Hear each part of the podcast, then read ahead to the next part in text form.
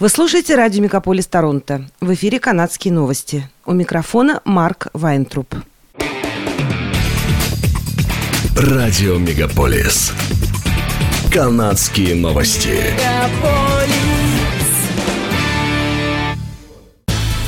В эфире «Канадские новости» у микрофона Марк Вайнтруп. Премьер-министр Канады Джастин Трюдо, принимающий участие в саммите лидеров Большой Семерки в Хиросиме, объявил о новых санкциях против России. Офис премьер-министра подтвердил, что санкции касаются 17 физических и 18 юридических лиц, связанных с российскими компаниями, которые представляют военные технологии и ноу-хау, членов семей перечисленных лиц и представителей российской элиты. Ожидается, что другие страны G7 объявят о собственных санкциях в отношении России. Палата общин парламента Канады одобрила законопроект о контроле над огнестрельным оружием. Как сообщил министр общественной безопасности Марко Мендичино, законопроект был внесен в парламент еще в мае 2022 года. По его словам, закон закрепит мораторий на оборот пистолетов и внесет вклад в борьбу с домашним насилием. Далее законопроект будет передан на рассмотрение в Сенат. Феврале на фоне критики законопроекта, в том числе общинами коренных народов Канады, либералы отозвали несколько поправок в проект нового национального оружейного закона, которые фактически могли лишить многих канадцев права на охоту и самооборону. Против выступила консервативная партия Канады, а также два депутата от правящей партии, которые представляют в парламенте арктические регионы Канады. По данным земной обсерватории НАСА, пожары охватили около 478 тысяч гектаров в Альберте, Британской Колумбии и Соскичеване. Некоторые нефтегазовые компании сократили добычу, так как пламя приближается к трубопроводам.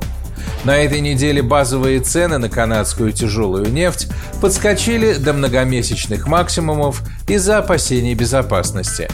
По данным Rystad Energy, почти 2,7 миллиона баррелей ежедневной добычи нефтеносных песков в Альберте находятся в зонах очень высокой пожароопасности.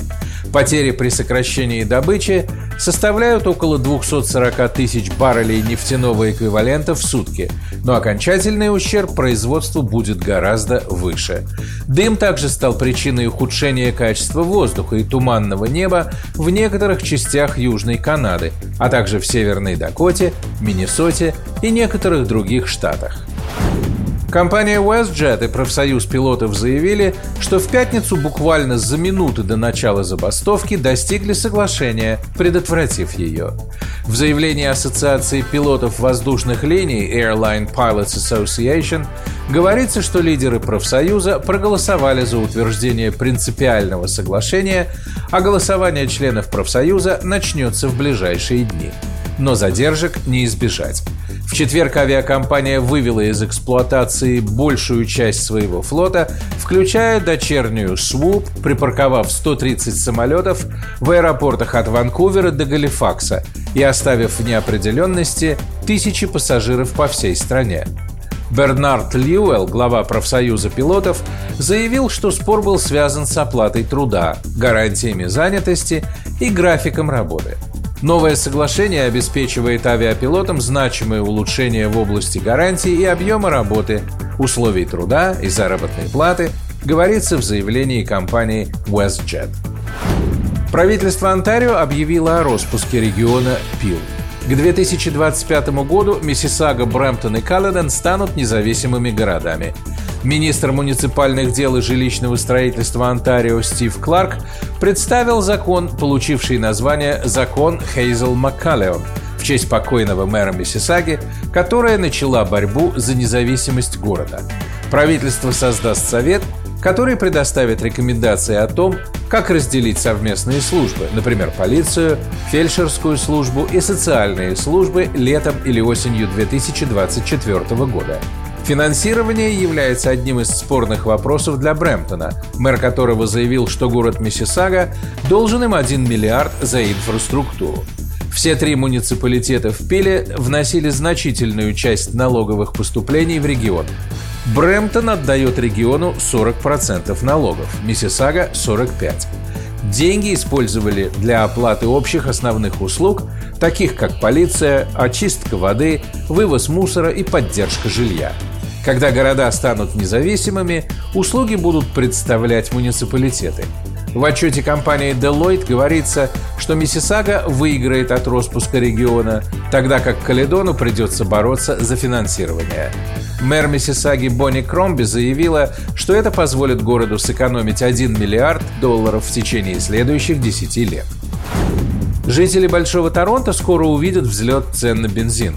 Уже в полночь пятницы 19 мая его стоимость подскочила на 4 цента, сообщил телеканалу CP24 отраслевой аналитик Дэн Мактик, президент организации «Канадцы за доступную энергию». За пятничным повышением последовало увеличение на 1 цент в субботу и, возможно, еще одно повышение на 4 или 5 центов за литр к середине недели. В настоящее время цены колеблются в районе доллара 54 цента за литр. По мнению аналитиков, в течение этого года цены на бензин будут в диапазоне от доллара 70 до доллара 80. В этом году на День Виктории парк Canada's Wonderland снова устроит фейерверк. Световое шоу также пройдет в ночь перед фейерверком в Ash Bridges Bay в Торонто, так что любители зрелищ могут насладиться и тем, и другим. В воскресенье 21 мая Canada's Wonderland устроит свой ежегодный фейерверк из 11 отдельных огневых позиций, сообщает сайт blogto.com. 1800 выстрелов помогут осветить горизонт парка и гору чудес. Шоу фейерверков в парке начнется около 22 часов вечера в воскресенье и будет длиться 15 минут. Обещают 6 тысяч красочных взрывов, которые поднимутся на высоту 800 футов. Посещение шоу фейерверков входит в стоимость входного билета в парк аттракционов. Это были канадские новости. С вами был Марк Вайнтруп. Оставайтесь с нами, не переключайтесь. Берегите себя и друг друга.